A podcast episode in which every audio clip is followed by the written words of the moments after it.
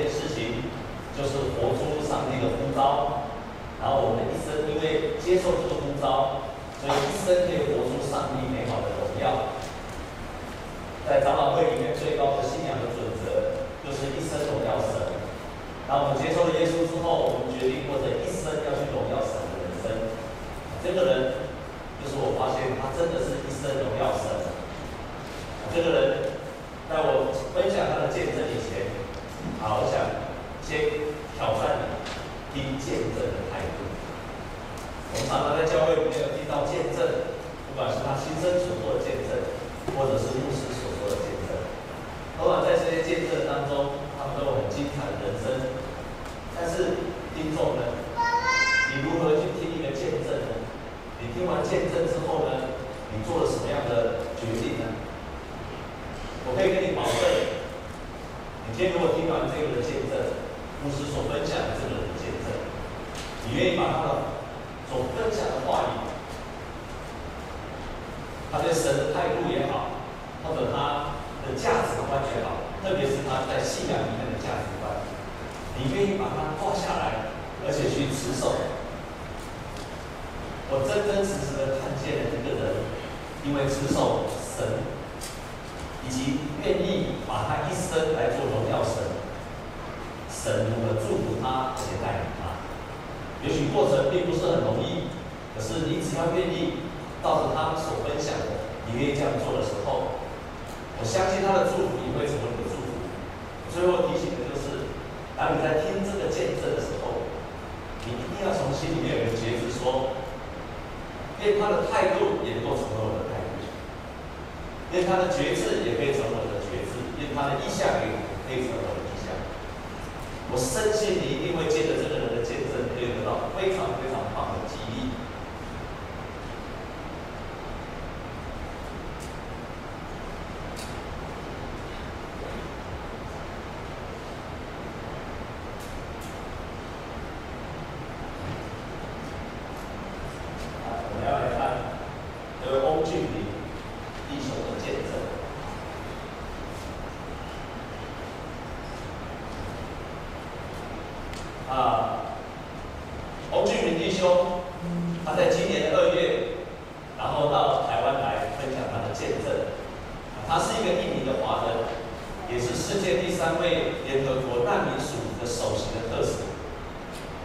到约旦伊拉克边境那里去探望难民。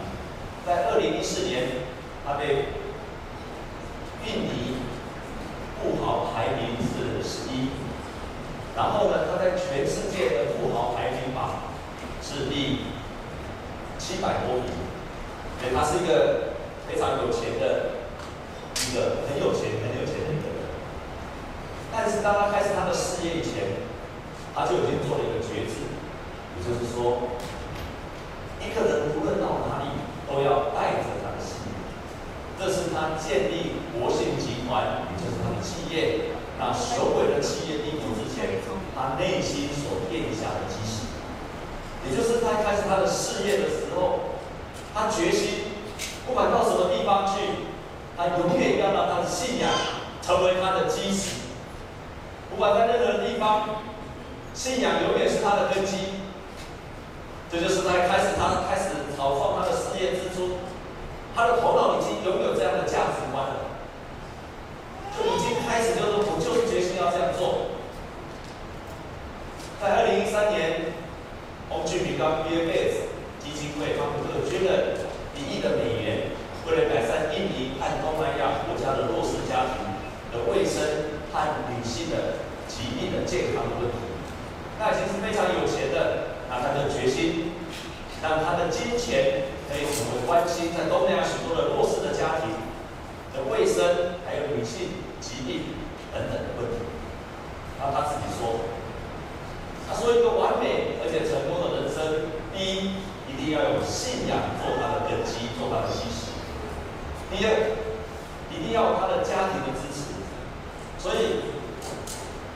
我们的教会在今年里面不断的强调说你要做家庭祭坛。你要做家庭祭坛。如果你家里只有一个人信主就从你自己开始你在你自己的家庭里面开始建造家庭祭坛。从去年年底直到今年我一直一直的呼吁每一个人就真心的这样做。他也曾经说过他如果可以再结一次婚或者他还有来生再结一次婚的话，仍然会选择他的太太，他的太太成为在他的家庭里面很好的支柱。然后他第三，他说你要成为一个真正有成功的人，你要有好的事业来支持。也许你没有事业，但是你有你的职业，你有个工作，你有一份好的工作来支持，因为这样子你才能够做到第四点，就是用你的慈善来实行你的信仰。你不可能完全没有事业，没有工作，你能够实践你的信念。在实现上帝的旨意的时候，你需要一些钱，你也需要一些事业来支持你。所以他把这个当做是他非常重要的。四个理念，感谢神，他之所以有今天这样的成就，在一个非常辛苦的家庭、非常贫穷的家庭，他之所以可以有这样的成就，因为他有一个很棒的母亲。也在座的姐妹，或者你已经是一个妈妈的，你真的是可以影响到你的下一代。他的妈妈对他管教很严，甚至有时候会痛打他。但是他也是个非常虔诚的基督徒，他的妈妈很喜欢诗篇，甚至会背诵诗篇。但他妈妈是一个非常敬虔的妈妈，就把这样的信仰就传下去。所以我也借着这张图要勉励各位的姐妹，有一天你也会成为人家的妈妈，或者在座的弟兄，你也许是人家的爸爸，要勇敢的把这个信仰传承下去。然后他的人生的三大，他的他的意向，他的意向，他说：第一，我是一个基督徒，我希望我一生对上帝虔诚侍奉，得到上帝的喜悦还有悦纳，这成为他人生的最重要的一个被呼召的目标。第二个，印尼是我生长的国家。我希望看到印尼人，你的生活越来越好。所以，亲爱的弟兄姐妹，成为基督徒，绝绝对对不仅仅是为自己而活，绝对不是做一个守住自己生命幸福的人而已。成为一个基督徒，我们绝对是要祝福我们国家的人。他是一个印尼人，在座各位都是台湾人。所以我们应该可以有这样的气魄跟决志，说，我是一个台湾，就是我的国家。我希望台湾的人民的生活可以越来越好。这就是我们信仰的气度跟气魄。我们的信仰不仅仅是让我们成为一个为自己而活的人，而是我们深信我们的信仰可以祝福我们的土地还有我们的国家，就像跟弟兄一样。然后他说：“第三个，这是他人生第三个意向。我希望我的子子孙孙做一个正派的人，成为社会国家有用的人，而且是一个能够给别人祝福的人。这就是他人生不断就是往这三个方向在奔跑。他不仅是有这样的意向，同时他对他的同工，对他的下属，一样是用爱。”他。分享说，在年轻的时候有一次骑马，马夫扶他上马后，就在后面跟着跑。他很开心，可是，一想到那个后面那个马夫在跑的时候，要追上他的马，他才体会到，马夫应该跟着骑马，跟着我才好，才不至于那么辛苦。也就是跟从他的人要跟他一起骑马，跟他一起分享。这个成为他工作的信条。各位一定会常常问一个问题：说，这么忙的一个人，他如何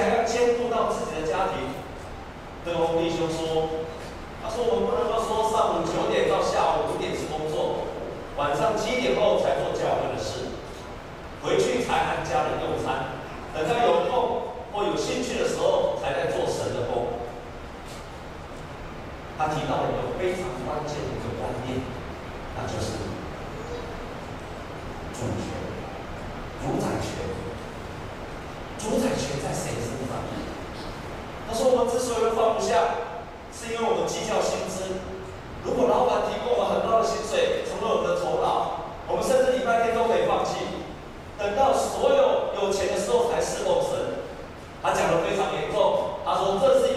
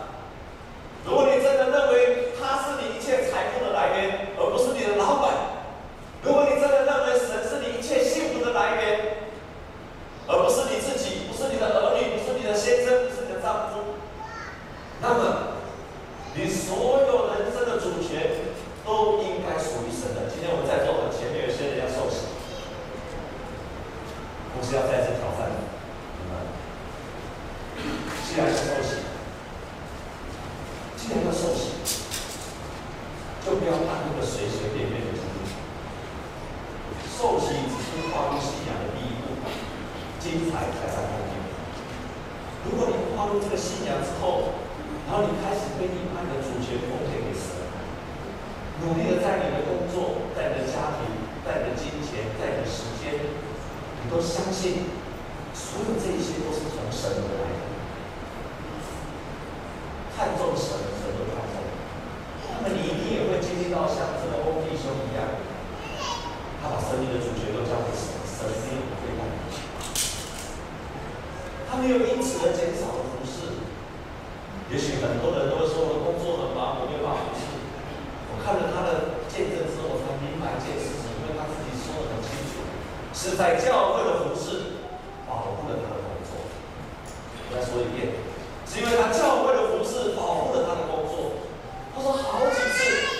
他事业这么大，他的公司这么多，他这么有成就，他可以得到这么多的利益，但是亲爱弟兄姐妹，你可以想象这么多这么大的成就的人，他有多少的试探？他的人生有多少的试探在等着他？他绝对不可能。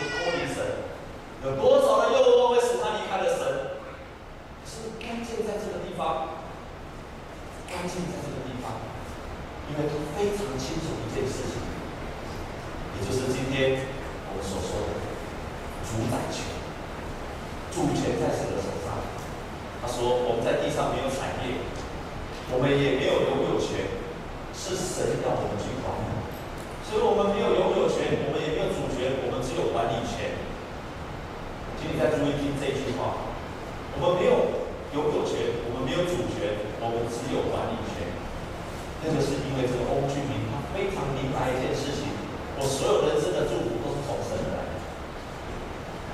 我真的告诉你，他怎么觉悟？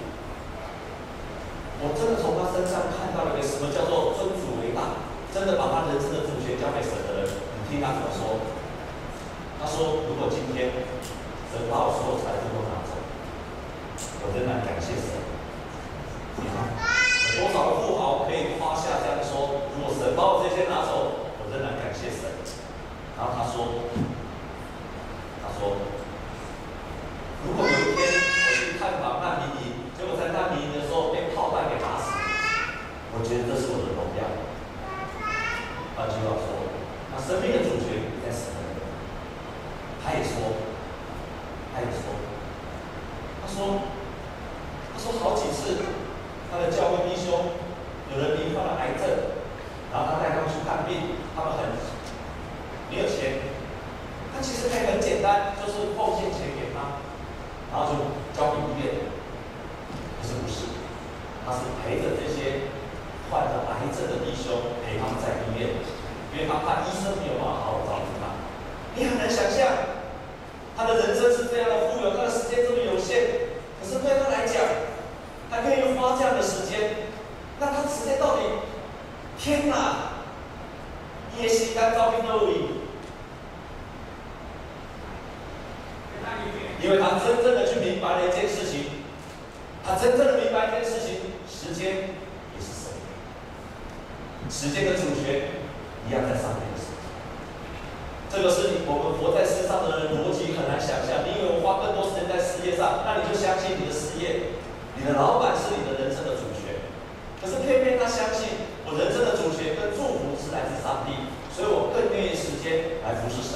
他每天早上起来一定是读圣经，一定是祷告。他每天早上起来，他一定是。把自己奉献给神，然后他说他每天起来，每天一定为一百个没有信主的人祷告。你看他花多少的时间？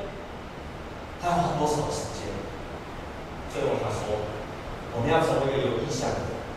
他说这个世界上有四等的人，他说最低等的人就是照自己的生活喜好在活。Be myself，这个是在我们过去所说的教会当中都是告诉我们 Be myself。你就为你自己而活。我常常听到这样，我们年轻的世代也都在讨论说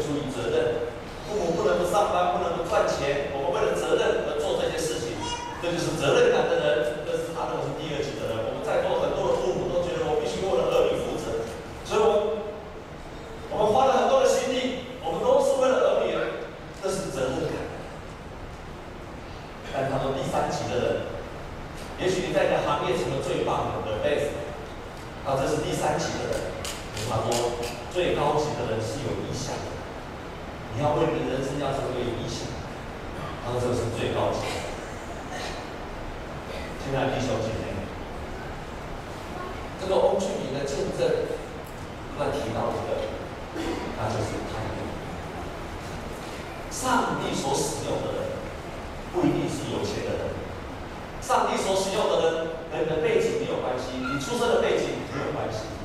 上帝要使用所要祝福的人，跟你的学历没有关系。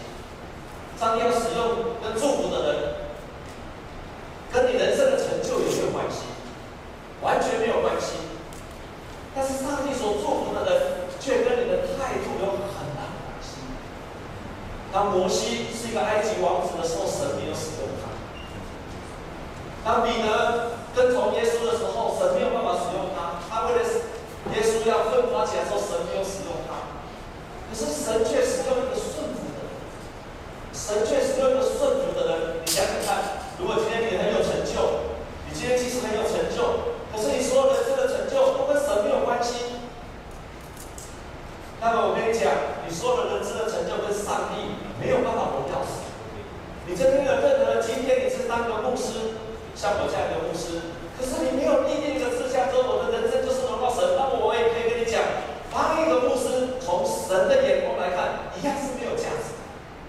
不是当神职人员就有价值。如果我的生命的目标，我是为我自己而活，而是为做是为责任而活，但是却没有为一个异象而活的时候，那么我可以跟你讲，在神的眼光当中看我也是没有价值。不是因为我成为一个神职人员我就有价值，可是当我为了神的国的异象，我成为顺服的人的时候，那我可以跟你讲，你的各行各业都可以被神来所使用。那今天我们所读的圣经约拿，都是一个这样的人。约拿他的人生必须克服三件事情。约拿其实在旧约的时候，上帝已经呼召他了，他很早就是一个先知了。但是上帝这一次却呼召他要去尼尼微城去讲神的拯救在这个城市。约拿必须克服三件事情，他才能够顺服下来。第一件事情，第一件事情就是。因为他从他的故乡要去到尼尼微城，要八百公里。你想八百公里要走多远的路？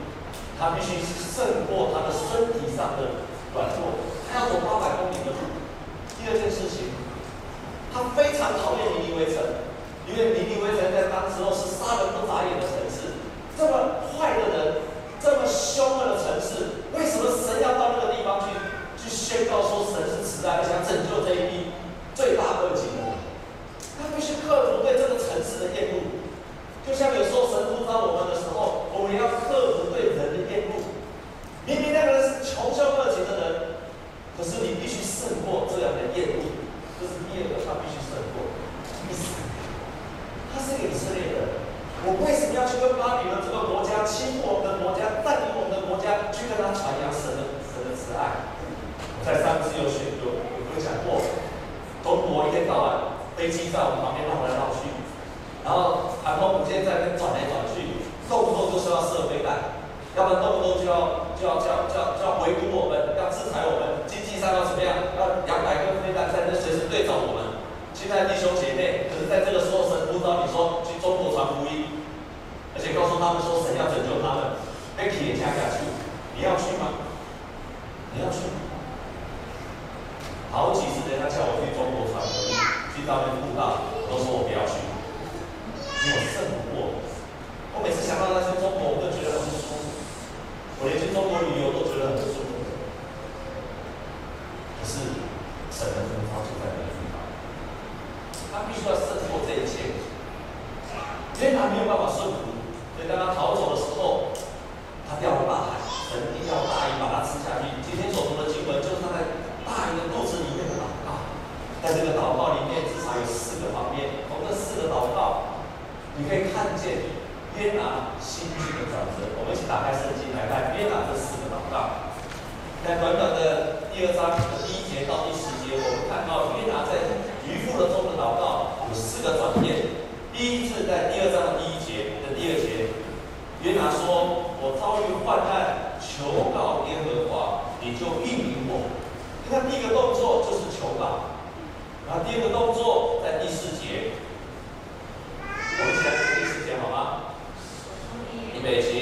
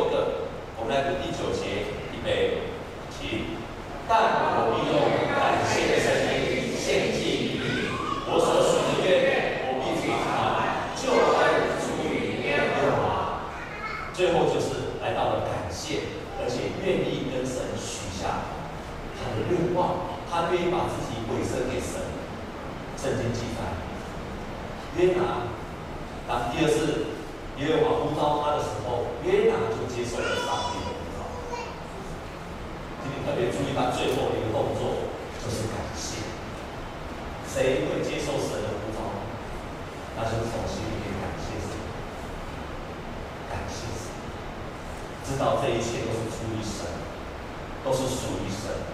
有一天都要归于神的时候，会从心里面真正的去感谢神，而且顺服神。你还记得在新约的时候，耶稣拯救十个长大麻风的人，十个长大麻风的人，有九个人得到医治之后。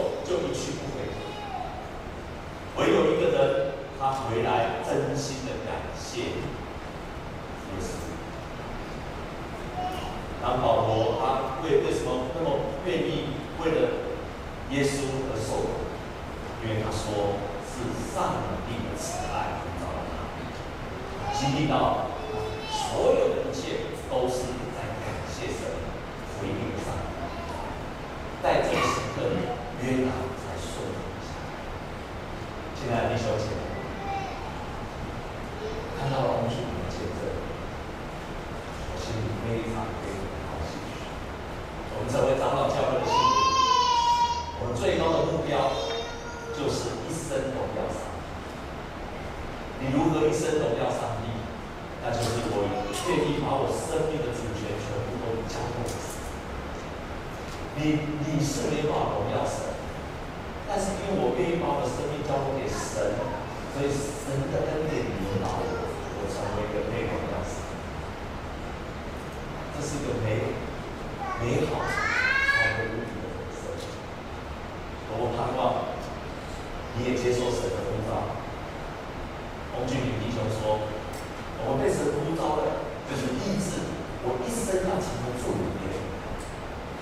我这一生，无论到哪里，我都要成为去祝福别人的人，而且我们是有能力去祝福。